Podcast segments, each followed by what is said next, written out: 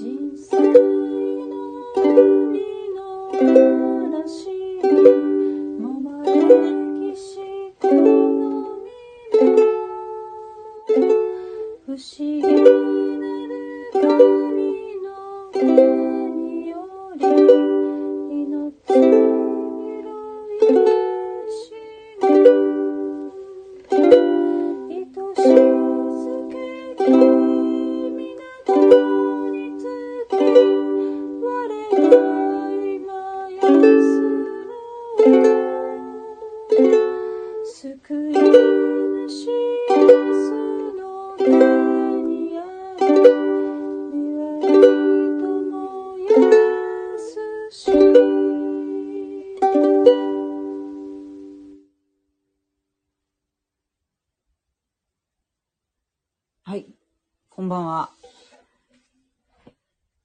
福岡のさきちゃんです。最近ちょっと早寝シリーズで連投中なんですけれども、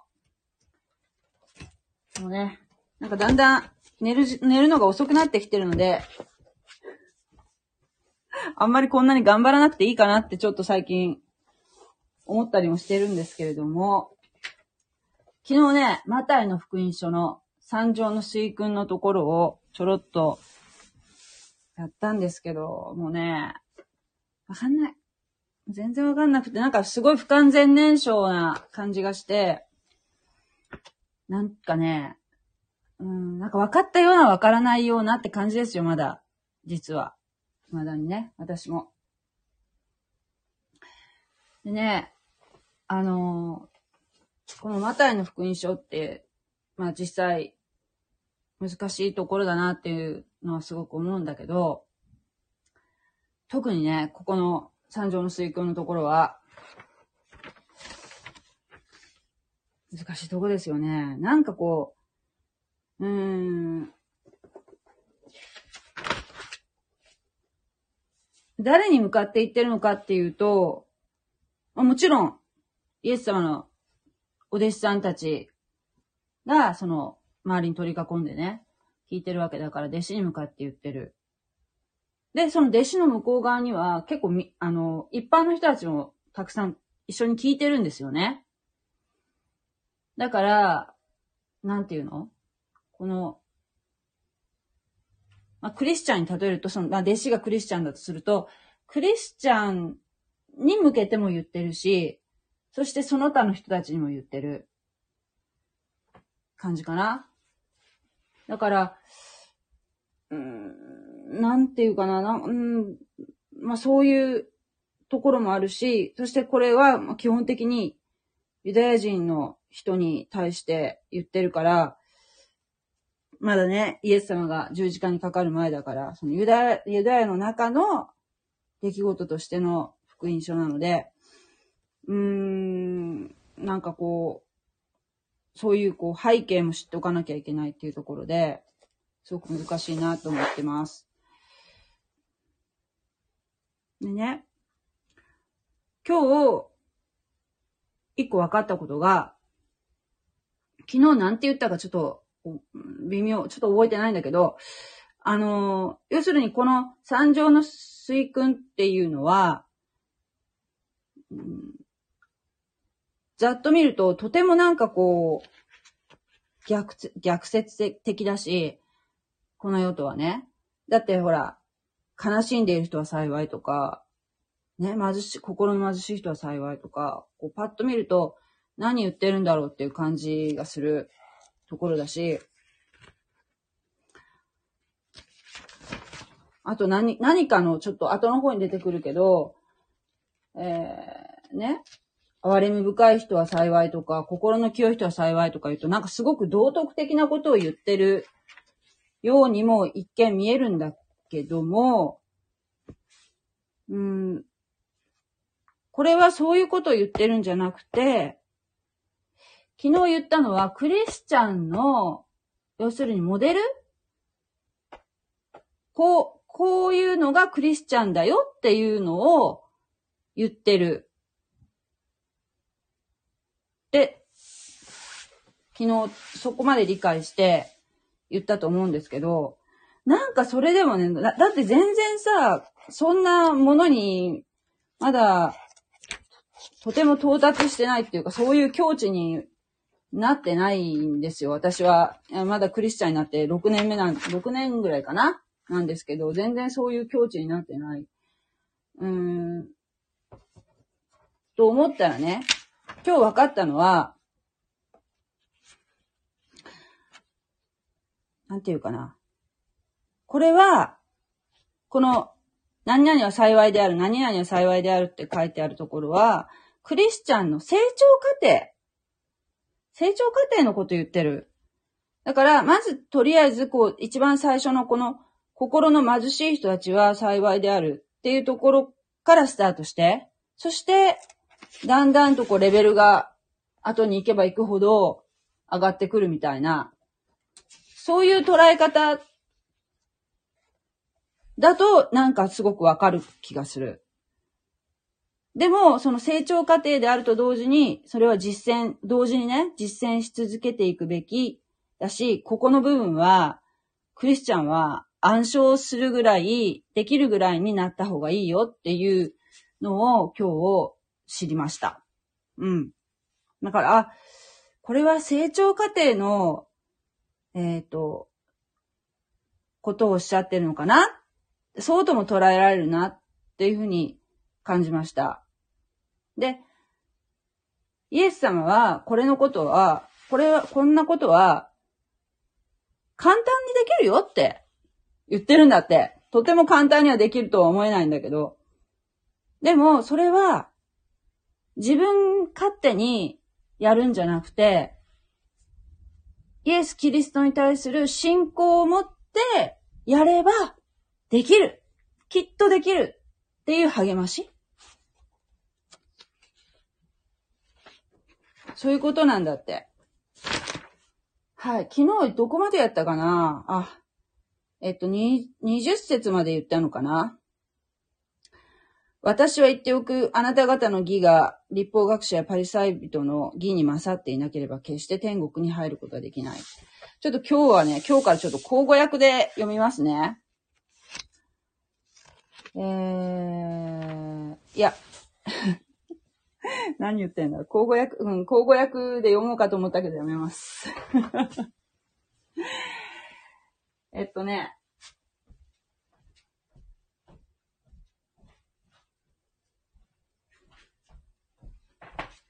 新海訳で読みます。続きですね。で、今日言うところは、あれなんですよ。会員、会員っていうところがちょっとそこを重点的にわからないところで重点的にしたいんですけども、会員って意味わかります？普通に。あ あ。なんで義理の姉に聞くの？お兄さんじゃなくて。それでわかりましたか？理解できましたか？それ、私も読みたいな。えっと、いきますね。昔の人々に人を殺してはならない。人を殺す者は裁きを受けなければならない。と言われたのを、あなた方は聞いています。しかし、私はあなた方に言います。兄弟に向かって腹を立てる者は、誰でも裁きを受けなければなりません。兄弟に向かって、脳なしというようなものは、最高議会に引き渡されます。また、バカ者というようなものは、燃えるゲヘナに投げ込まれます。だから、祭壇の上に供え物を捧げるように、ようとしているとき、もし兄弟に恨まれていることをそこで思い出したなら、供え物はそこに祭壇の前に置いたままにして、出て行って、まず、あなたの兄弟と仲直りをしなさい。それから、来て、その供え物を捧げなさい。あなたを告訴する者とは、あなたが彼と一緒に途中にある間に早く仲直りしなさい。あ、仲良くなりなさい。そうでないと告訴する者はあなたを裁判官に引き渡し、裁判官は下役に引き渡して、あなたはついに牢に入れられることになります。誠にあなたに告げます。あなたは最後の1コラン、コドラントを支払うまではそこから出ては来られません。会員してはならない。ここですね、ここから。会員してはならないと言われたのをあなた方は聞いています。しかし、私はあなた方に言います。誰でも情欲を抱いて女を見る者は、すでに心の中で会員を犯したのです。もし右の目があなたをつまずかせるなら、えぐり出して捨ててしまいなさい。体の一部を失っても、体全体、ゲヘナに投げ込まれるよりは良いからです。もし右の手があなたをつまずかせるなら、切って捨ててしまいなさい。体の一部を失っても、体全体、ゲヘナに落ちるよりは良いからです。また、誰でも、妻を離別する者は、妻に離婚状を与えよと言われています。しかし、私はあなた方に言います。誰であっても、不定以外の理由で妻を離別する者は妻に会員を犯させるのです。また、誰でも離別された女と結婚すれば会員を犯すのです。さら、えー、まあ、ここまでにしとこうか。うん、どう思う？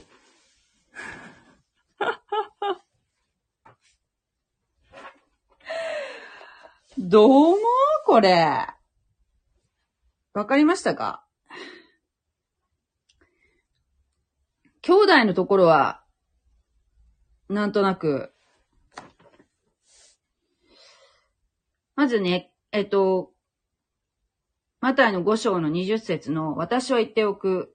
まあ、最初の、こっちか、こっちで読もうか。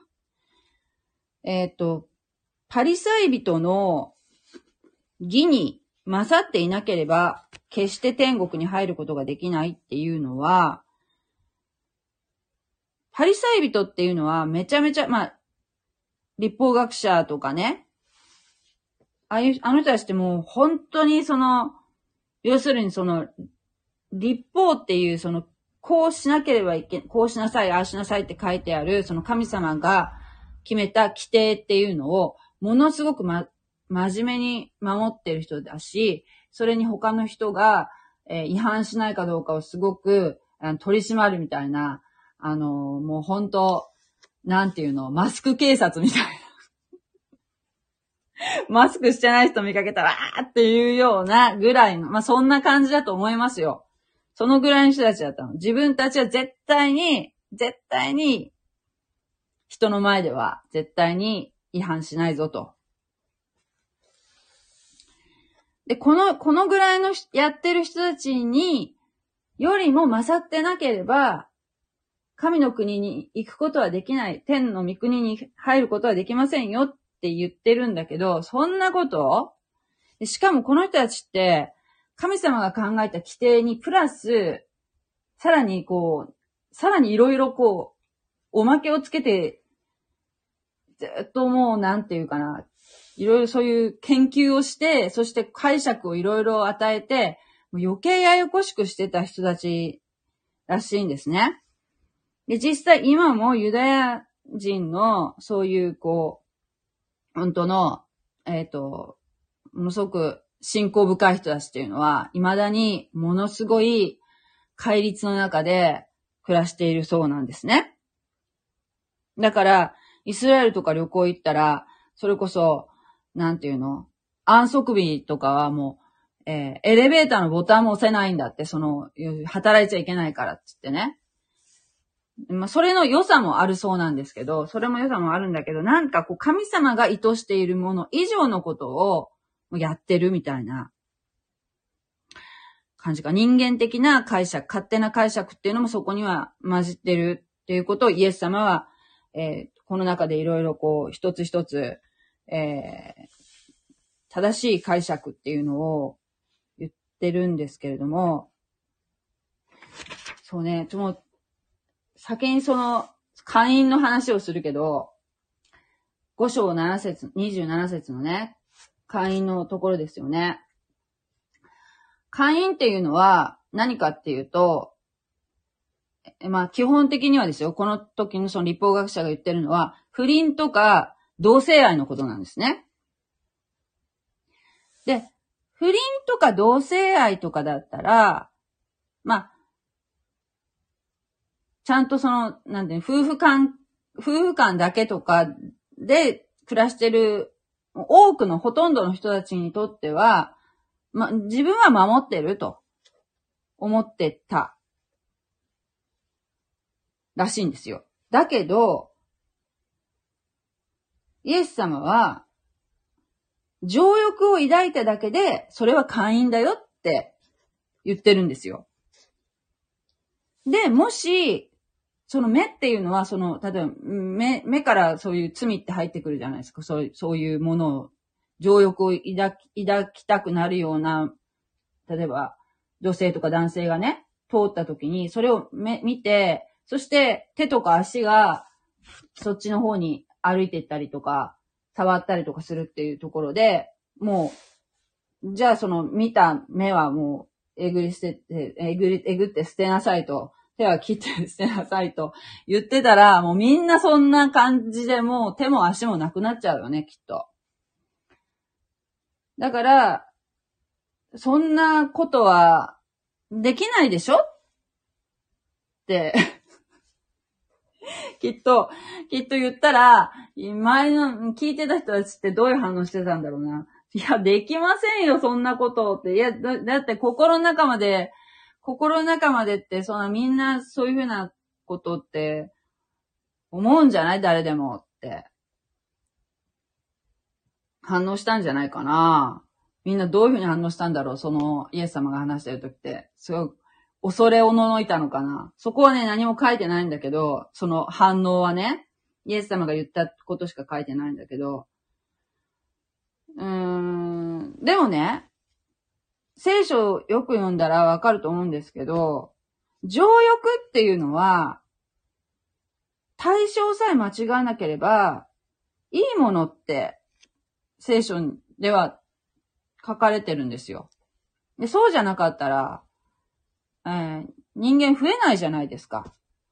だから、夫婦間の中だったら OK だよって神様言ってる。だからそれだけ夫婦の間柄っていうのは、神様にとってはすごく大事なことで、神様って結婚っていう制度を作ったのは神様だって言われてるんですね。で、あとね、クリスチャンって、えっ、ー、と、クリスチャンってこう、まあ、なんていうかな。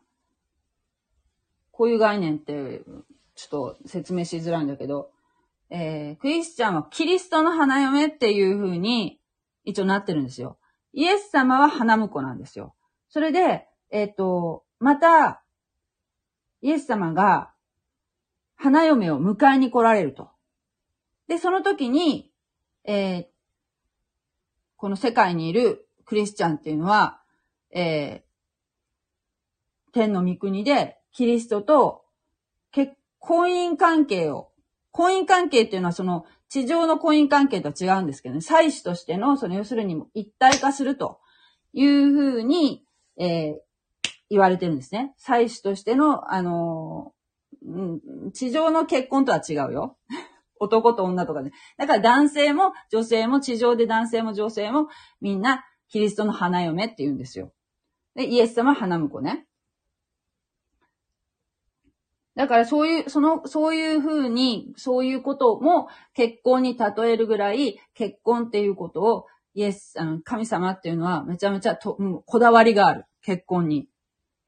だから、簡単に離婚することを、ものすごく戒めてるんですね。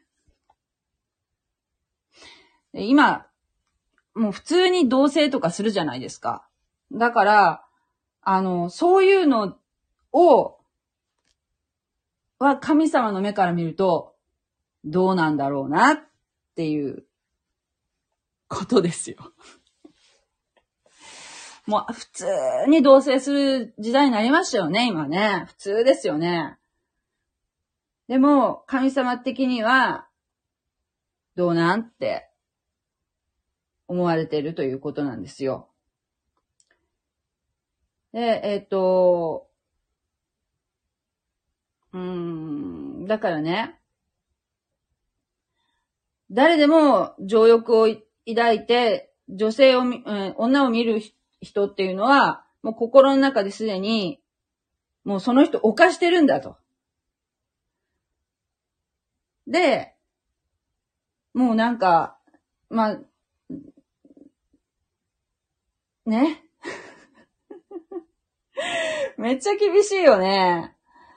こんな、どうしたらいいんやろどうしたらいいんですかっていう話ですよね。どうしたらいいんですかって。でね。まあ、誘惑に合うことはありますよね。だって、しょうがないじゃないですか。自分が、こう、好き好んで、そっちの方に行ったわけじゃないのに、例えば前に、自分の好みの人がいいたら、うわーってなることはあるかもしれない。だけど、誘惑に合うことはある。だけど、それについてって、陥ってしまうっていうのはダメだよ。ここはめちゃめちゃ線引きが難しいんですけど、そうね。難しいよね。だからそのさっきのその、誘惑に合うことはある、それに陥るのは NG っていうのは、あの、宗教改革のあの、マルチン・ルターっていう人がこういう言葉を残してて、頭の上に鳥が飛ぶことは避けることはできない。しかし、頭の上に巣を作ることを避けることはできる。バイルター。が、その鳥っていうのは誘惑ね。だから、あ、鳥が、その、例えば、すごい、ナイスバディな人がと通りました。ああ、いるな。おー、かっこいいとか思って、ああ、だけど、それを、こう、なんていうかな、頭の上に巣を作るっていうのは、要するにそこでもう、なんて、それにもう囚われているってしまうそれにはまってしまうっていうことは、避けることはできますよ、と。言ってるんですよ。ね。はい。これはもう普通は多分、うん、難しいと思う。だけど、イエス様は、できるよって言ってる。簡単だよって。信仰があればね。それが成長したクリスチャンだよっておっしゃってるんですね。で、私、ほんとここはね、すごく自分自身が離婚をしてるので、もうなんかね、これ読んだらものすごく胸が痛くなるんですよ。で、読みたくない箇所なんですね。で、ね。で、あ、ここは読んだっけ？そう。あ、読んだかな？この後にね、こういう言葉があるの。三えっ、と、5章32節。えー、ここ読んだかな？まあ、離婚したのはクリスチャンになる前ですけども、はるか前なんだけども、やっぱりそれはね、やっぱり、悔い改めましたよ、神様に。ごめんなさいってね。でも、どうしようもない時ってあるじゃない、それって。あのなんていう、やっぱ相手があるものだから、こっちがそう、そういう気持ちがなくても向こうがってこともあるだろうしね。お互いに。まあ、そこは詳しくは言いませんけど、まあ、5章32節ですね。じゃあ、あの、ユダヤ人の人たちはどうだったのかっていうところなんですけども、わ、しかし、えー私はあなた方に言います。誰であっても不定以外の理由で妻を離縁、離別する者は妻に会員をさ犯させるのです。また誰でも離別された女と結婚すれば会員を犯すのです。この妻に会員を犯させるのですっていうところっていうのは、つまり離縁された女を、えー、何？っていうのは、まあ、この時代背景も考えなきゃいけないんですけど、当時、えーまあ男性中心社会なので、男性がもうあ、なん、なんとかかんとか言って、すぐ、割と簡単に離婚してたそうなんですよ。で、時代的にそういう女性の仕事がそうそうあるわけじゃないので、離婚された女性っていうのはもう男性に身を寄せるしか生きていく術がないっていうかね、基本的に。だから立法っていうのは本来ですよ、神様の意図するところとしては、簡単に離婚しちゃいかんよっていうところを言ってるんだけど、人間は勝手なので、いろいろそれにですね、枝葉をつけて、その神様が作った立法に枝葉をつけて、えーこういう理由だったら離婚していいんじゃないっていうことなんじゃない？みたいな感じで、人間のその枝葉をつけたそうなんですね。苦伝立法みたいな勝手なものをね。で、当時、離婚に関しては二つ解釈があったらそうなので、えー気に入らなかったら OK と。例えばもう、それこそ料理が料理が下手っていうのも理由になったそうなんですね。あと、えー今もよくありますよね。性格の不一致みたいな。そんな感じじゃないですか。あと、もう一つが、えーもっとちょっと厳格にしたっていうか、まあ、そのままの解釈ってのは、不倫をしたら、どっちかがね、不倫をしたら、不倫っていうのがもうそもそもものすごく悪いことだったので、もう石、石に撃たれて殺されてたそうなんですけどね。制裁を受けてたそうなんですけど、不倫をしたら離婚っていうのは成立って。これは新明記の24章、一節に書いてあるそうなんですね。だけど、まあ、まあ読まないけど、うん、これって、だけど、そう、まあクリスチャン、このユダヤ教の人たちとはもう今違うので、えー神様の前、前でね、悔い改めて、もうこういうことを私はしましたっていうことを言えば、もう許していただけるっていう時代にはなったんだけども、だからといって、その積極的にそういう、なんていうかな、もう、大きな理由、例えば DV とか、えー、不倫とかね、相手が不倫しましたとか、そういうことを理由にする以外は、不法なことをされたっていうこと以外の理由で離婚するってことは、えー、神様は喜ばれないと。それは、夫婦っていうのは一体になってるから。もう二人じゃない。もう一人なんだと。そのぐらい、霊的にはね、ものすごく、ものすごく、なんていうかな、意味がある。重たい意味があるものなんでしょうね。多分。簡単に、ね。どう、そうね。だからどういうふうに考えてあるかっていうと、まあそういうことなんですよ。神様的にはね。うん。で、じゃあ、もう、一回、一回そういうな、なんか、もう離婚してしまった人がよ、もう再婚っていうのは、その、例えば死別とかそういうこと以外でね、再婚っていうのはもうありなのかって思うじゃないですか。実際多分クリスチャンとかでも、再婚されてたり離婚してる人っていうのは多分いると思うんですよ。結構、私が知ってる人でもいるから、いるとは思うんですけど、じゃあそれはどうなんだと。どうなんだって、神様的には多分ね、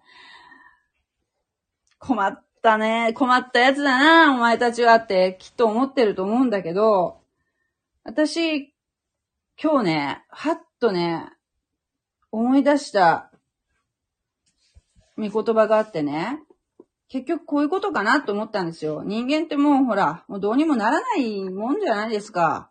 どうにもならんっていうところを、からスタートですよ、もう。それでね、詩編のね、37編の5節っていうのが、すごくこれはね、私も救われる言葉なんですよ。こういう、こう、思い悩んだ時に。もう、どうなんだって、これ、これ、どうにもならんことってあるじゃないですか。えーっとね、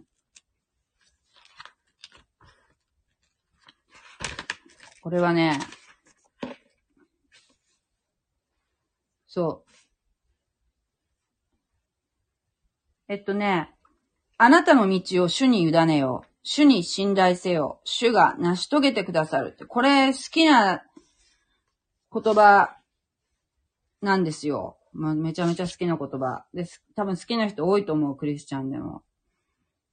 だから、もう本当に迷った時っていうのはね、勝手に自分で、こうだと思って、判断して動くのではなく、まず静まって、神様に聞くんですよ。こういうこうグレーゾーンみたいな話っていうのはね。どうなんですかって。確かに最善ではないかもしれないけど、どうなんでしょうかって。神様に聞く？祈る？で、祈ってその自分の心を打ち明けるんですよ。こうこうこうなんですけどって。で、それから、それから動くんですよ。あとはもう、一回神様にもう打ち明けて委ねるんですよ。で、それから動く。っていうのがすごく大事だと思う。こういうもうなんかどうしたらいいかわからないような問題はね。それを祈らないで、いまず祈って、まず静まって、まず祈って、スタートするっていうのがクリスチャンのやり方ですよ。それが、それで、だとね、本当に自由になる。まず聞く、神様に。あの、そう、うん、もちろん、こう、書いてあることは、で、ダメだよ、やっちゃいけないよってことはやらないように気をつけるけどね。だけど、その、書いてないような部分とか、グレーの部分のところを決断するときっていうのは、まず聞いて、それから動きますね。そう、それがね、すごく大事なんだと思う、クリスチャンって。そうそうそうそう。あのーそうなんですよ。あのー女性を守るための法律だったんですって。もともとはね。だけど、もう、結局、男性中心社会だからね。当時は特に。今は、うん、まあ、女性一人でもね、生きていけると思うんだけど、当時はそういう社会状況だったので、もう気に入らんとか、あと他の、他に好きな女性ができたらもう、パッと、やったりとか、もうあとはもう、そうね、一夫多妻っていうような人もいたかもしれませんね。うん。そんな感じじゃないかなと思うんですよ。だからすごくここはね、難しいところなんだけど、だから、その、信仰を持つっていうのは、そのもう、なんていうの、じ、自分を、自分で判断じゃない。もう、すでに。自分がはん判断しているようでじ、そうじゃ、そうとも言えない。もう、神様に、まず、相談をする。相談をして、で、えー、それから動く。っていうところで、ものすごく、えー、なんていうかな、もう安心してるんですよ。安心して動ける。これをね、本当に忘れちゃいけないなっていうのは常々考えてますね。だから、例えば、えー、なんだっけ、まず、後でもうちょっと後で出てくる見言葉なんですけど、まず、えー、そう、神様、まず第一、神の義を求める。まず神の義を求めて、っていうところでですよ。えー、例えばね、朝起きたら、あ、私は何するかっていう、多分大概のクリスチャンそうだと思うんですけど、朝起きたら、まず、祈るんですね。お祈りするの。で、それは、きちっと身支度して、えーひざまずいて、もう、っていう人もいるかもしれないけど、私の場合は、もやんと起きるじゃないですか。起きて、いきなりトイレに行きたくなる時もあるよね。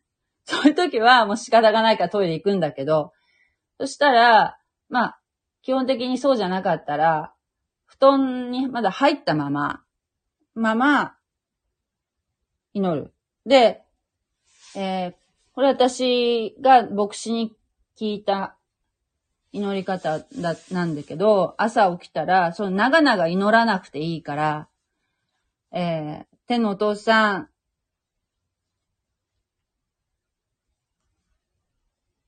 おはようございます。主の皆を賛美します。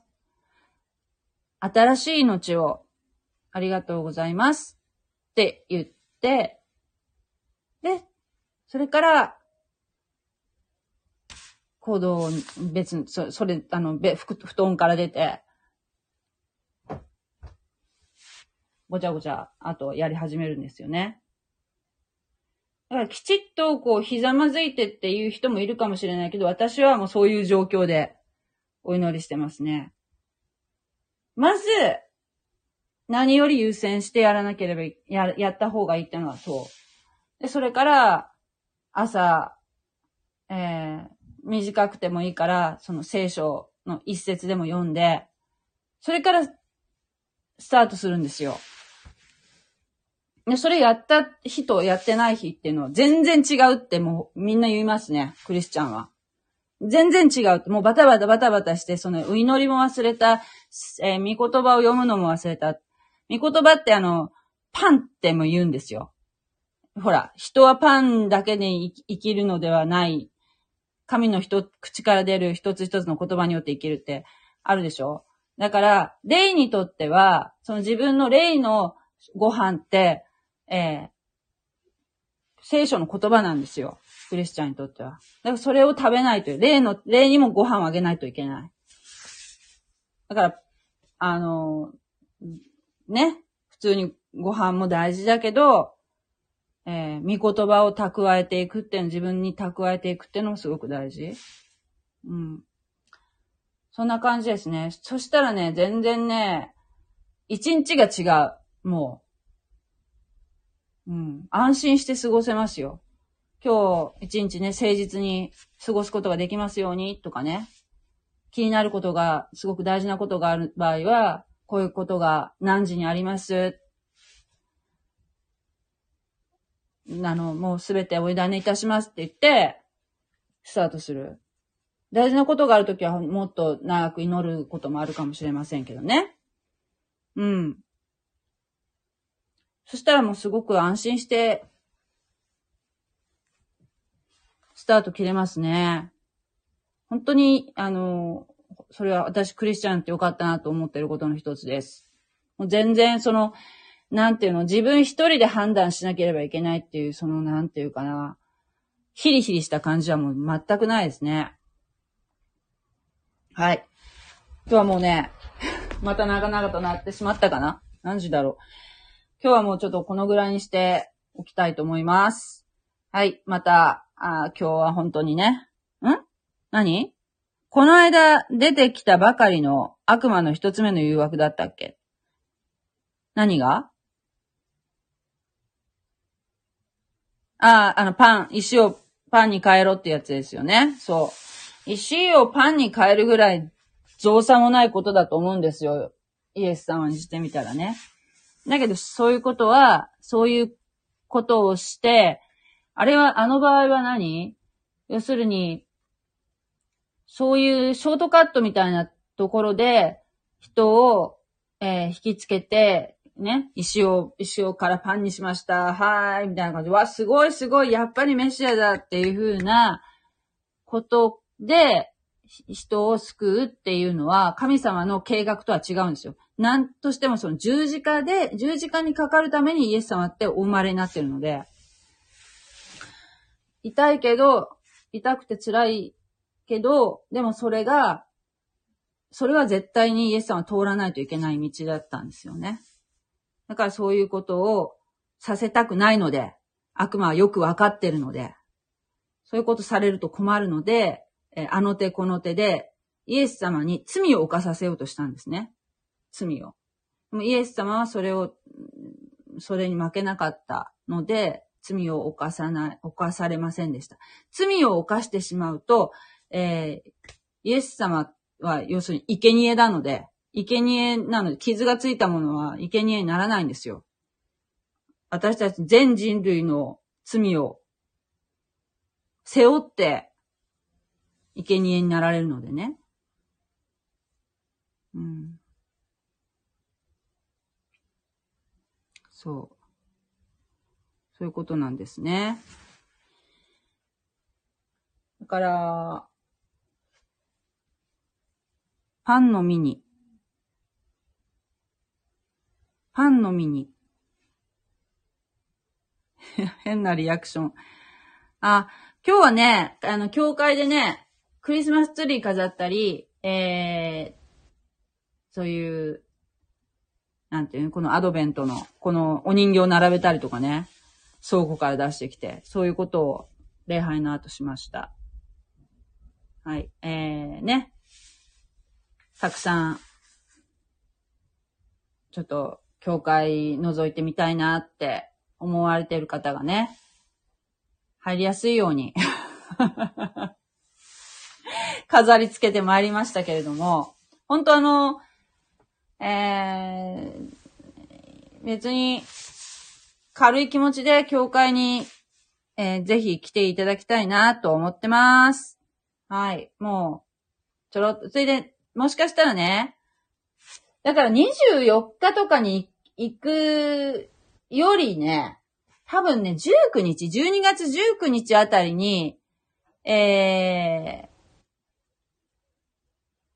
結構メインのことをやったりするかもしれない。教会。24日のね、もう本当にそのイブとかはね、イブ礼拝っていうのはね、えー まあそれもいいんだけど、19日、その直前のね、19日っていうところにね、結構重きを置いてる教会も結構多いと思うんですね。で、あともう12月に入ったので、だいたいどこもクリスマスツリー飾ったりして、ちょっとクリスマスモードに多分入ってると思うんですよ。